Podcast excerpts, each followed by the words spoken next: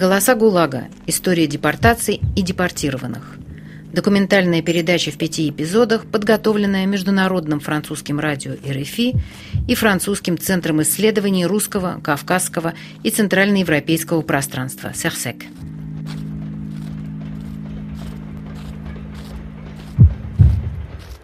«1945 год. Союзные войска празднуют победу. Западная Европа строит послевоенный мир. В восточной части континента, в социалистическом лагере, под звуки победных маршей в это же время продолжается депортация сотен тысяч мужчин, женщин и детей. Советский Союз – освободитель и победитель для одних европейцев, для других – еще одна оккупационная держава с палачом во главе. С 1939 по 50-е годы жители Литвы – Латвии, Эстонии, Венгрии, Чехословакии, Украины, Польши, Румынии отправляются в советские лагеря и спецпоселения.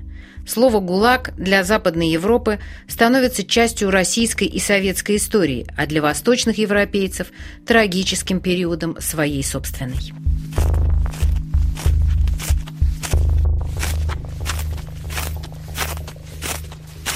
В 2007 году журналистка РФИ Валерий Невлон – и историки Марта Кравери и Ален Блюм начинают разыскивать депортированных и записывать их свидетельства. 160 рассказов о детстве и юности на фоне лишений, голода и принужденного труда, потери близких и родины, унижений и пыток станут результатом этого исследования. Многие из них звучат по-русски. И ждала, ждали мы маму когда мама придут с работы, чтобы, чтобы вместе покушать.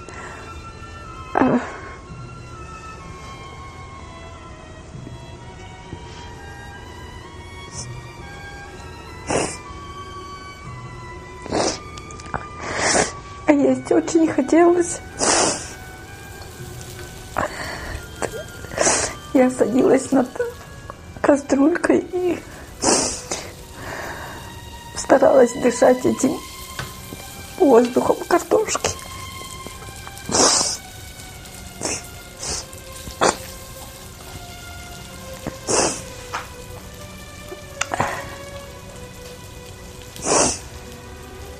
Садилась над кастрюлей, такой...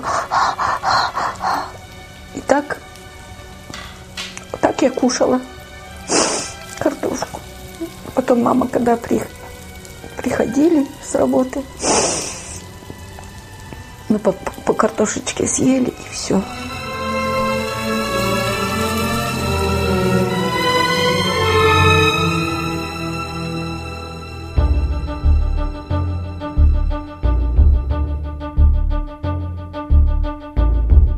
Ирина Тарнавска, со свидетельства которой мы начинаем этот эпизод подкаста, родилась в марте 40 года в крестьянской семье во Львове в Западной Украине, недавно присоединенной к СССР.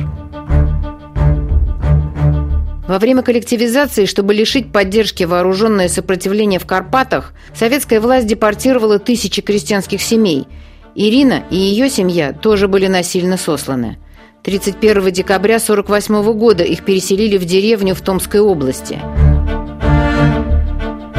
Ирина постоянно вспоминает о недоедании, о том, как не хватало еды, ее тощим, словно скелеты, одноклассникам, и о том, как она с пустым желудком ждала маму, поддерживая себя запахом картошки. Одновременно она подробно описывает, что в лесу можно было найти грибы и ягоды, и как богата и прекрасна была сибирская природа, спасшая их от смерти. В 1958 году Ирина получила разрешение вернуться в Киев, где пошла учиться и одновременно работать в госпиталь, а потом на почту. Она мечтала вернуться на родину, в Галицию, но, оказавшись во Львове, не могла найти угол и вынуждена была жить на вокзале.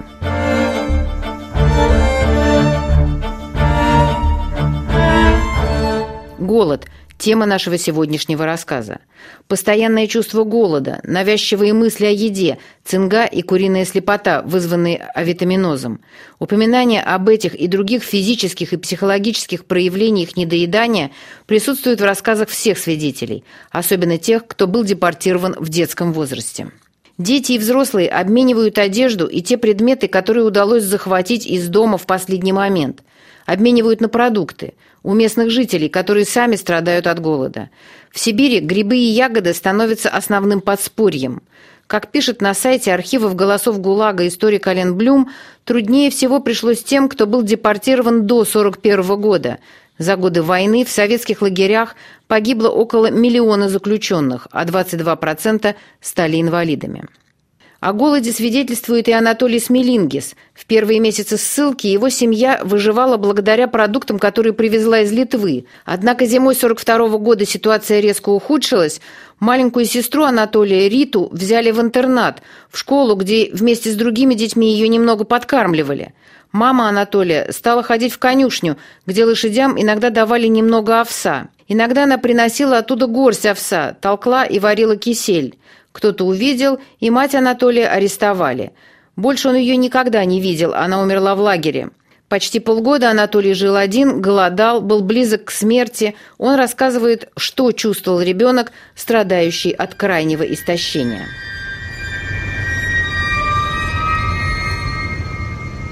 Так, действительно, кушать ничего нету. Где-то помню вот таких этапов где-то как-то что-то выменял, другое, третье, сел черную буханку, полную черную буханку, одну хлеба полностью. Как не ел. Вроде ел, вроде не ел. Помаленьку ем, вот от, отрежу маленький кусочек на плите, потом отрежу, и нету хлеба. И нету, и все. И жалко, и хоть плач нету. Вот это я хорошо помню. Он начал опухать. И э, сначала ноги опухают, так, говорят, уже как принято, опухать человек начинает умирать. И говорят, опухнет до живота, до сюда, потом умирает. И знаете, ходишь равнодушие, ничего такое, уже доходягой. А все равно кушать хочется. И начал у меня до сюда, ноги тяжелые, едва могу поднять, едва как свинцом налитые. Вот это я помню. У Сильвы Ленарты, как и у Ирины Тарнавска, главный продукт, который возникает в воспоминаниях – картошка. Но опыт другой, более счастливый. В детстве ей приходилось ходить в школу за 45 километров. Пешком, по морозу, в снегу. Местная жительница подкармливала голодных детей картошкой. Ходили, ходили, идем, идем, ну, 5 километров в час, больше не пройти – устанем, а там э, по дороге Денисовка такие деревни, там Михайловка, заходим, а местные люди такие добрые были русские вообще женщины. А, вот заходим, а тетенька уже знала, что в воскресные дни эти дети идут в школу. Наварит картошки, местная э, колхозе женщина – наварит картошки, мы заходим, она насыпает эту картошку, еще принесет э, капусту, а капуста обычно мороженая, ее топором нарубят э, из этих э, ну, бочек. И насыпал этой картошки, и главные слова такие, я так запомнил, налетайте, детки, да, не то, что там подходите, кушайте или как, а налетайте, детки, потому что они уже налетали в полном смысле слова. И так детки налетают, покушали, потом опять пошли дальше. И так мы 45 километров в школу, ну, конечно, раз в четверть.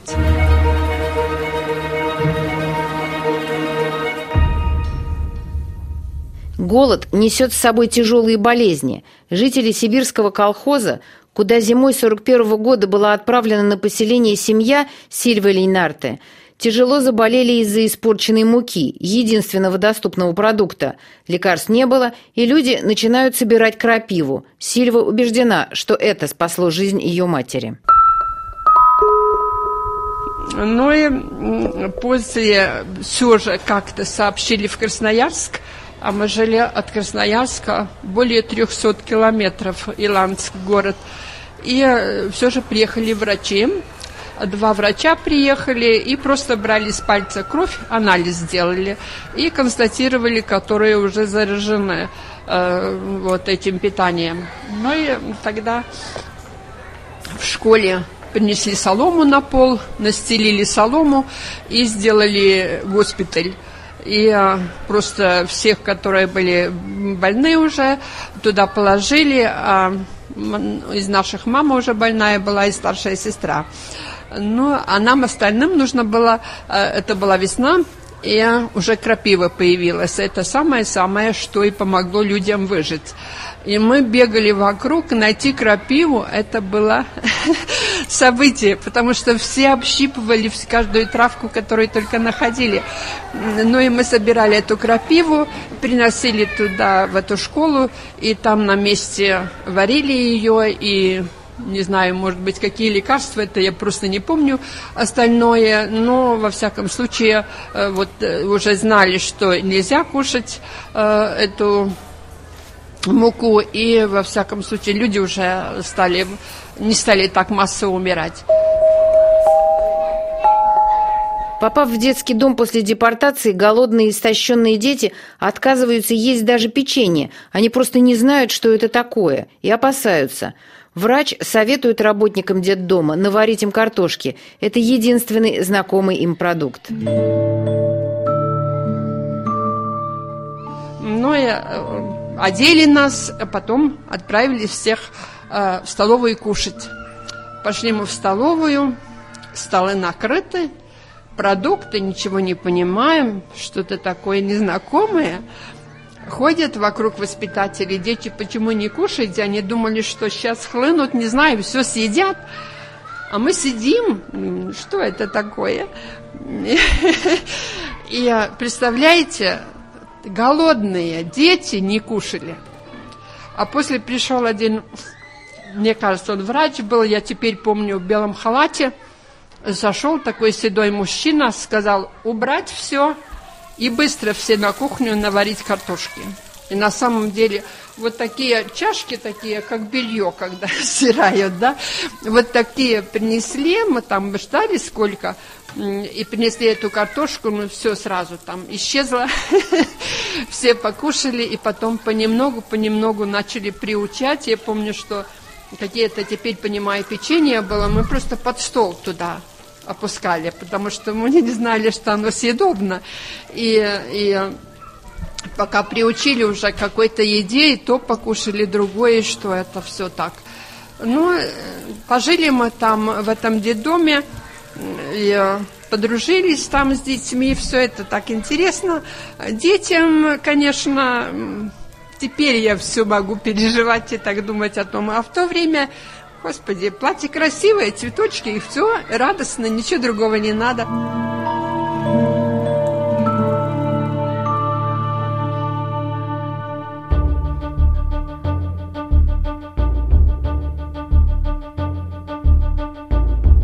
Сильва Лейнарта родилась в 1939 году в Латгалии, на юго-востоке Латвии. В этом очень бедном регионе ее семья считалась зажиточной. Отец, тетя и дядя были сельскими учителями.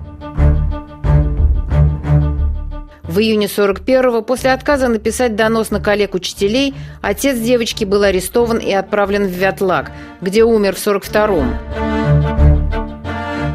Сильву с матерью и сестрами сослали в Красноярскую область. В 47-м им было позволено вернуться в Латвию.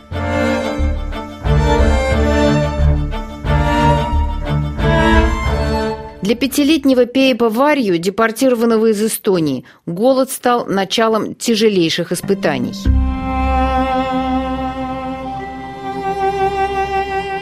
Я помню этот маленький хутор, где мы были вместе с местной семьей, спали там на полу, очень было тесно, очень мало было. Помню, что было на улице очень холодно, была зима, и очень запомнил то, что мы были голодными, и что каждый раз, когда мать какие-то вещи взяла с собой, это же мы видели там на хуторе, и уходила, после этого, когда она вернулась, мы могли что-то кушать. И, конечно, помню еще один случай, когда она что-то там на сковороде из муки что-то там готовила. И еще помню то, что в конце концов у нас практически никакой одежды не осталось. Она все сдала за пищу. Помню, что я в каком-то месте, время был так одет, что на мне был какой-то халат или моей сестры, которая была намного больше, ноги были голые, и кроме этого халата у меня ничего не было.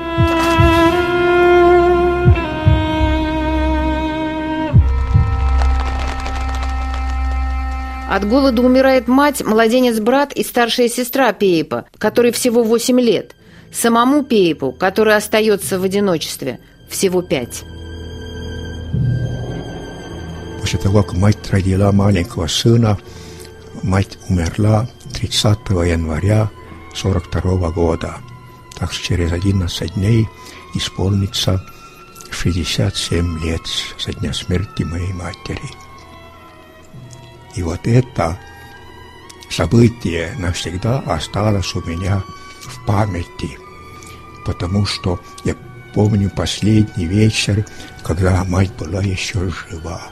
И ту маленькую сибирскую домик, где мы были вместе с хозяйкой русской семьей, пришли другие эстонские взрослые люди и были вместе. Это потому мне запомнилось, что на следующее утро уже матери не было.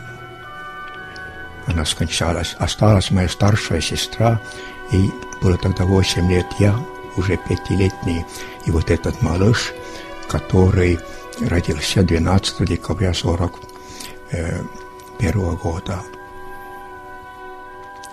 И я еще вторую смерть навсегда запомнил. Это была смерть моей старшей сестры в апреле месяце 42 года, потому что мы на полу рядом спали.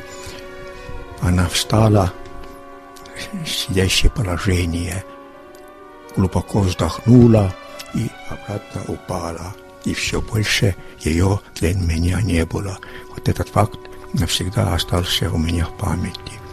И помню, что этот маленький брат где-то в маленьком ящике был, и потом и он потерялся.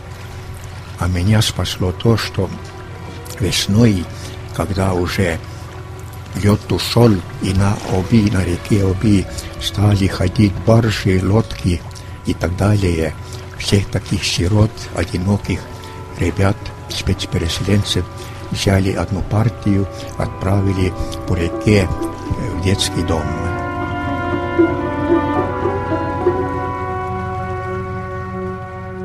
Сироту перевозят в детдом и в конце концов вместе с другими депортированными детьми-сиротами разрешают вернуться на родину.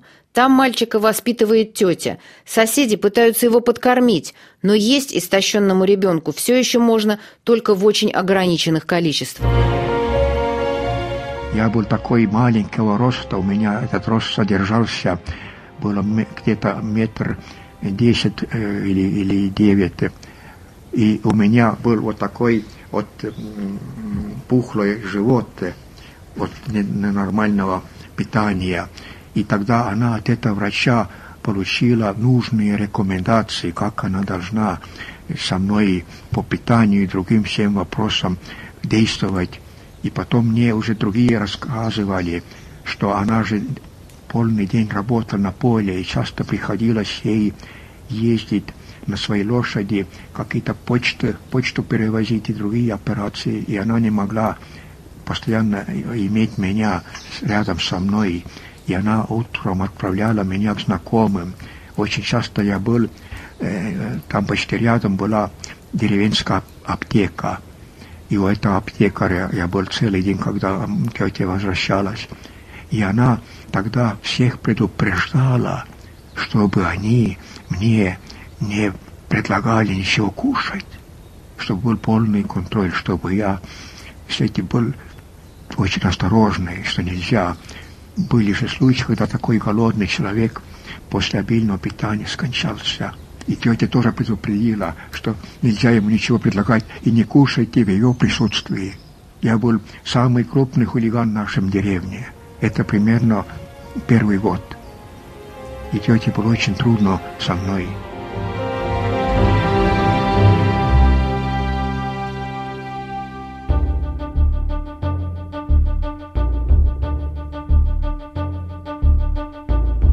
В 1941 году, когда Пеепу Варью было четыре с половиной года, его отца отправили в лагерь, а беременную мать с детьми депортировали из Эстонии в Томскую область. Никто из родных Пеепа не вернулся домой. После смерти матери, брата и сестры он попал в детский дом в Сибири, где столкнулся с насилием и произволом, царившим среди предоставленных самим себе детей. Находясь в детском доме, Пейб заболел тифом и чудом выжил. В 1946 году, благодаря решению советских властей о возвращении латышских и эстонских сирот на родину, он смог вернуться в Эстонию, где его усыновила и воспитала тетя, сестра мамы.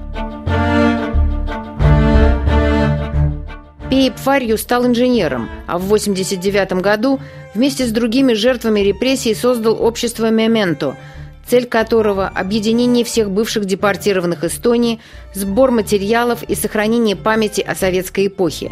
Сегодня он по-прежнему является добровольным главой Таллинского бюро этой ассоциации и активно занимается поиском исторических документов и свидетельств.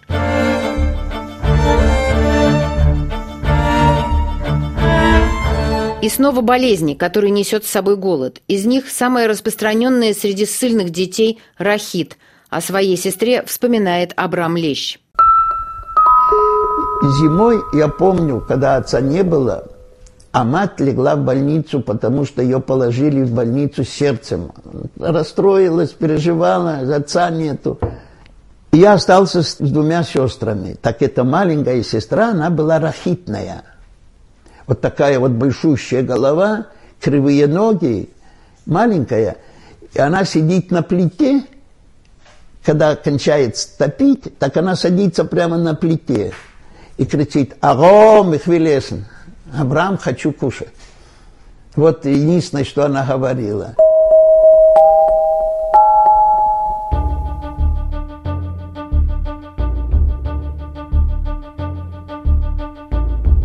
Абрам Леч родился в 1932 году в Литве, в еврейской семье. Его отец торговал зерном и льном, а мать была домохозяйкой.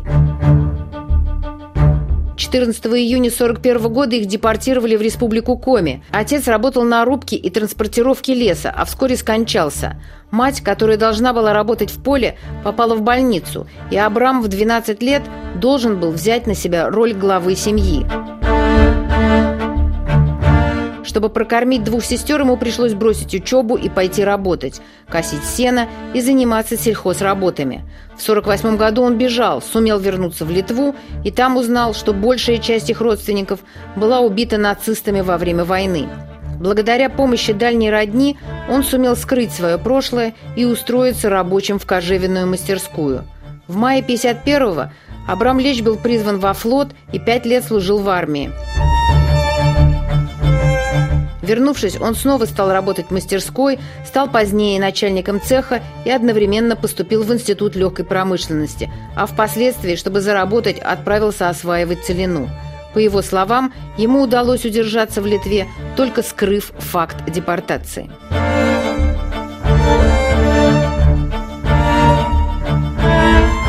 Теодор Шанин, тоже переживший депортацию в детском возрасте, рассказывает, что в Самарканде, куда семью отправили из Вильнюса, продукты продавали и покупали на черном рынке.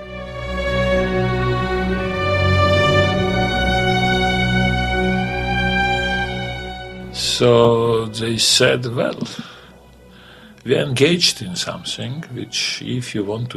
так, сказали они, мы тут заняты делами, к которым вы можете присоединиться, поскольку вы из наших, из Вильны. Последние полгода мы живем тут, продавая краденные товары. Там выдавали продуктовые карточки. 100 грамм на ребенка, 400 грамм на служащего и 600 грамм на рабочего, занятого на тяжелом производстве. Многие из тех, кто прибыл с нами, взяли на себя магазины – стали их заведующими и принялись играть в сложную игру.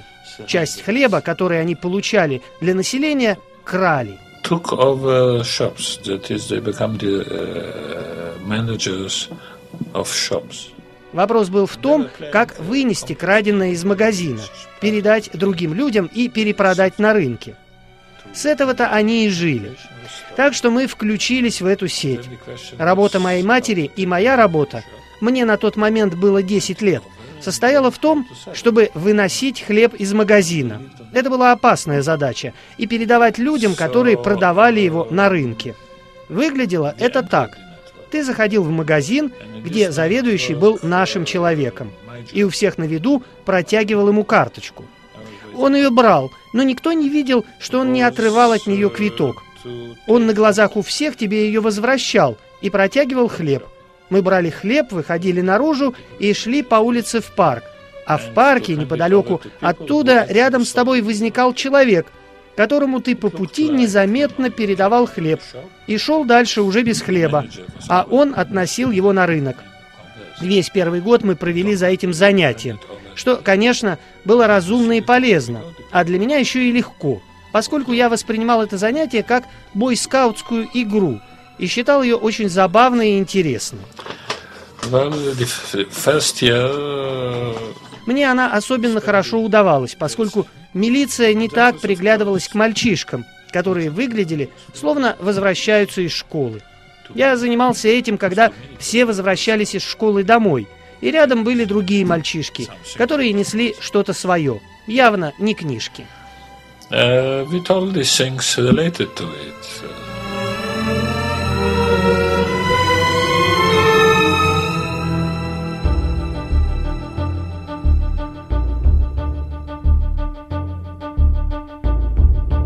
В июне 41 года, когда немецкие войска приближались к Вильнюсу, семью 11-летнего Теодора, родителей его самого и четырехлетнюю сестренку забрал НКВД.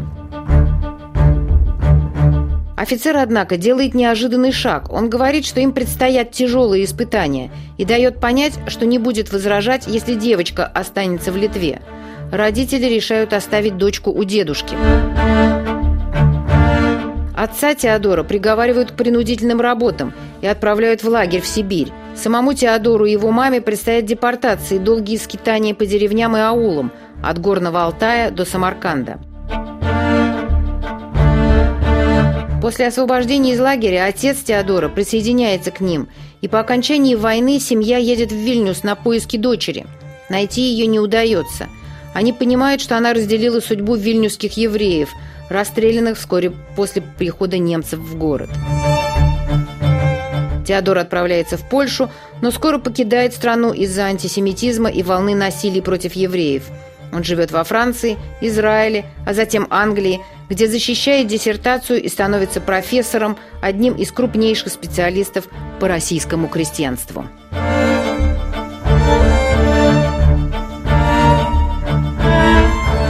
Для Ярослава Погарского, семью которого поселили в Омской области, в овечьей кошаре, настоящим подарком становится кусочек жмыха, оставшийся от выжимки растительного масла.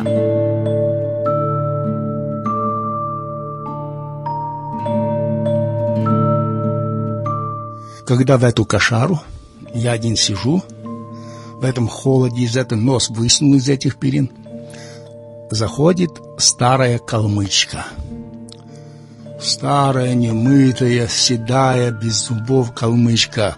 Я же вообще не знал, что бывают желтолицые люди. Я не знал. Я испугался. Это я как сейчас, я это помню. Испугался, я боюсь, боюсь пошевельнуться, значит, вот. И не могу от нее глаз вести, значит. Я ну, не видел я такого человека, я не имел понятия, что такие люди бывают, значит, вот. Она подходит ко мне, улыбается вижу, что улыбается, и протягивает что-то в руке. Но, очевидно, я был очень голодный, потому что на нее глядел, то на то она, значит, показывает мне. И я понял, что она отдает. Впоследствии я понял, что это был небольшенький кусочек жмыха. Это вот, ну, знаете, что такое жмых? Это из зерновые отбивает постное масло. Это как-то ей попало, значит. А я так испугался этой калмычки, это я сколько буду жить, я этот случай я не запомню. Это у меня, говорю, у меня первый рубец на сердце тогда появился. Это все переживал как-то туда. Но я же не знал, что такие бывают, понимаете.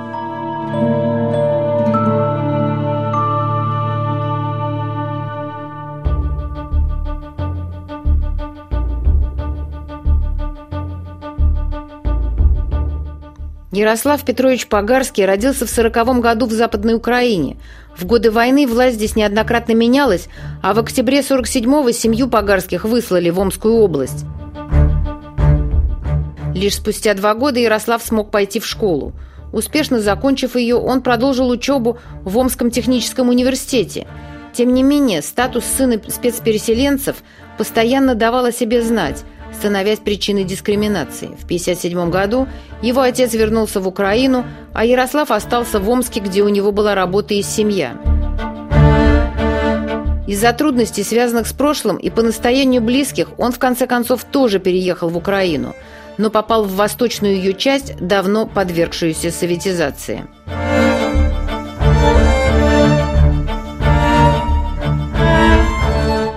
На всю жизнь он запомнил этот подарок – кусочек жмыха.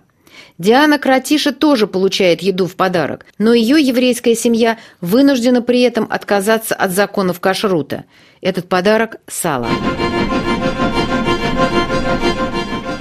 латыши с нами вместе были, и у них было сало с собой. Я помню, давали нам кусочек сала, вот мы ели, хотя дома никогда мы не, свинину не ели, и сало не ели. До войны же мы не ели, кошерное все было у нас.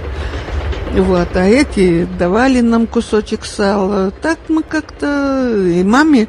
Э, сестра была очень красивая. И вот э, эти, которые нас охраняли, всегда как-то давали, чем-то угощали нас кусочком хлеба единственным. Не знаю, вот так, такие воспоминания очень уже забылись.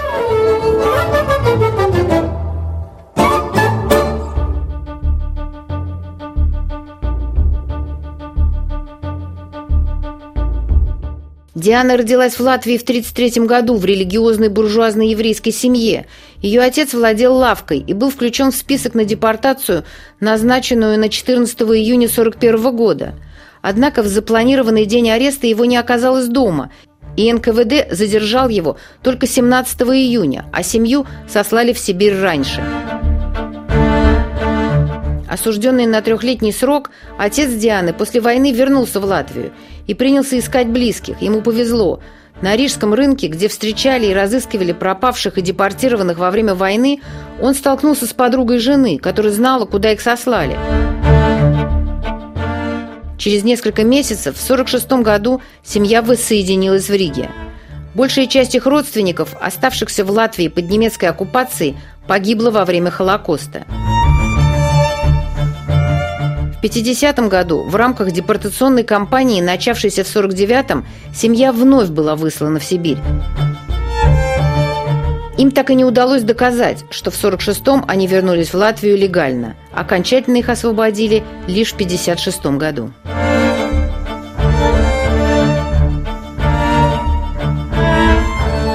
Голод убивает не только сам по себе. Он ведет за собой ожесточение и насилие – Клара Хартман, попавшая в советский лагерь в подростковом возрасте из Венгрии, рассказывает, как отбирали у нее хлеб другие заключенные, уголовницы. В лагере не было других венгров, и Клару никто не мог защитить.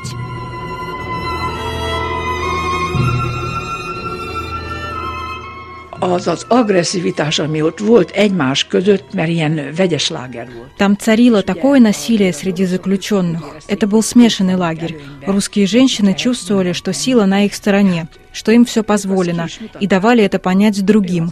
Если они хотели забрать мой хлеб, они ничего не говорили, просто брали его и все. И я ничего не могла сказать, потому что иначе они избили бы меня. Так все и было.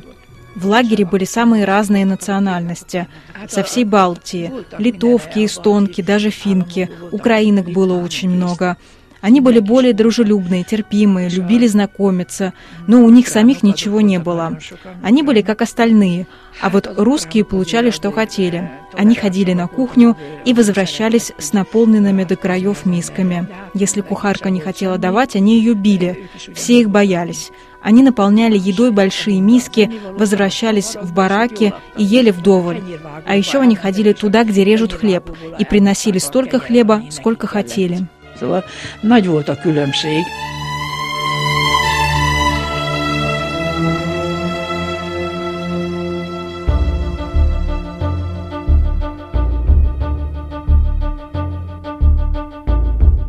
Клара Хартман родилась в мае 30 -го года на севере Венгрии, в крестьянской семье. Она почти не помнит родителей, они умерли, когда она была маленькой. Клару воспитал дядя, унтер-офицер, служивший в жандармерии в Генце – Когда в январе 45 -го года Красная Армия подходила к Венгрии, дядя и тетя сбежали, бросив девочку.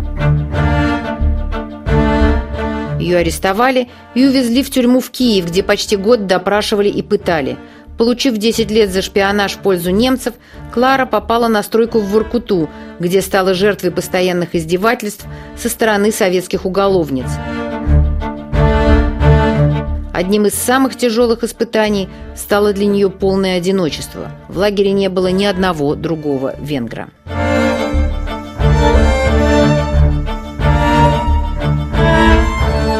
Люди, попавшие в СССР из других стран в более взрослом возрасте, рассказывают о том, как поразила их неповоротливая, нерентабельная советская экономика, построенная исключительно на каторжном труде, бездарная, забюрократизированная и парализованная страхом система хозяйствования.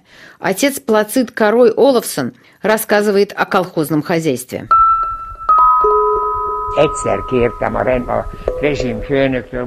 Однажды я попросил нашего завхоза, принеси мне в кармане яйцо. Я их не ел уже 8 лет. На что он мне ответил, где я тебе его возьму? У нас тут нет птицы. Советская экономика – это просто бред. В многосотлетних березовых лесах почва так плодородна, что птица смогла бы прокормиться одной зеленью. Вот так. Но норма сдачи государству была установлена в 57 яиц на курицу. Это было настолько много, что они решили просто не выращивать больше птицу. Я в таких вещах не смыслю, потому что родом из Будапешта. Но у нас в лагере помимо 1400 заключенных насчитывалось еще по меньшей мере тысяча человек. Охранники, персонал, их родные. Это была целая деревня. И там было всего шесть свиней. Деревенские изумлялись, как вышло, что у них всего 6 свиней. 600 свиней – это хорошая деревня, 60 свиней – нищая, но 6 свиней – и здесь требования по обязательным поставкам были настолько несоразмерны, что они просто не хотели рисковать не выполнить норму. И просто решили вообще этим не заниматься. Несказанная глупость. И это Советский Союз, богатейшая страна в мире – но идиотизм системы был несравним ни с чем.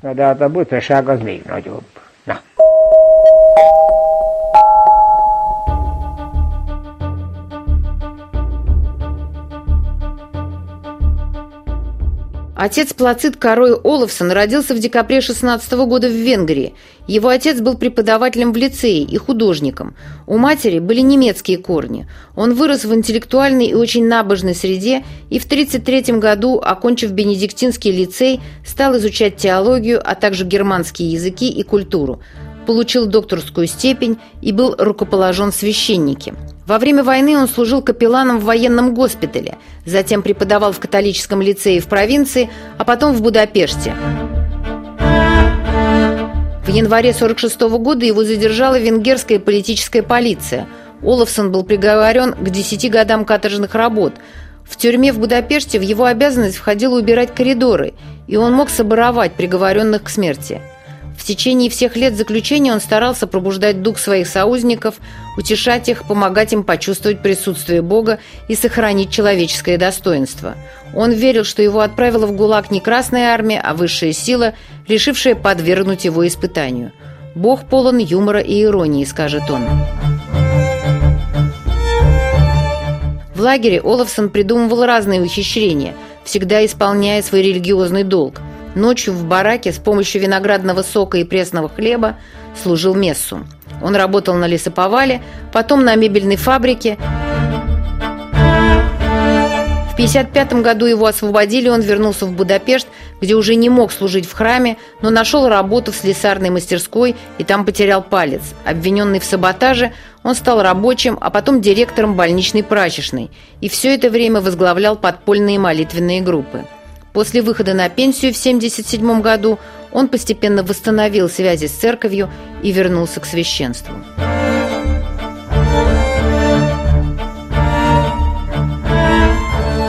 Голод. Невозможно не вспомнить цитату из Варлама Шаламова. Вот что он пишет. Голод был неумолим, и ничто не может сравниться с чувством голода, сосущего голода, постоянного состояния лагерника, если он из 58-й, из доходяг. Голод доходяг не воспет. Собирание мисок в столовой, облизывание чужой посуды, крошки хлеба, высыпаемые на ладонь и вылизываемые, двигаются к желудку лишь качественной реакцией. Удовлетворить такой голод непросто, да и нельзя. Много лет пройдет, пока арестант не отучит себя от всегдашней готовности есть. Сколько бы ни съел, через полчаса-час хочется есть опять. Голод победить важнее, и все органы твои напрягаются, чтобы не есть слишком много. Ты голоден на много лет – ты с трудом разрываешь день на завтрак, обед и ужин. Всего остального не существует в твоем мозгу, в твоей жизни не один год. Вкусно пообедать, сытно пообедать, плотно пообедать ты не можешь. Тебе все время хочется есть.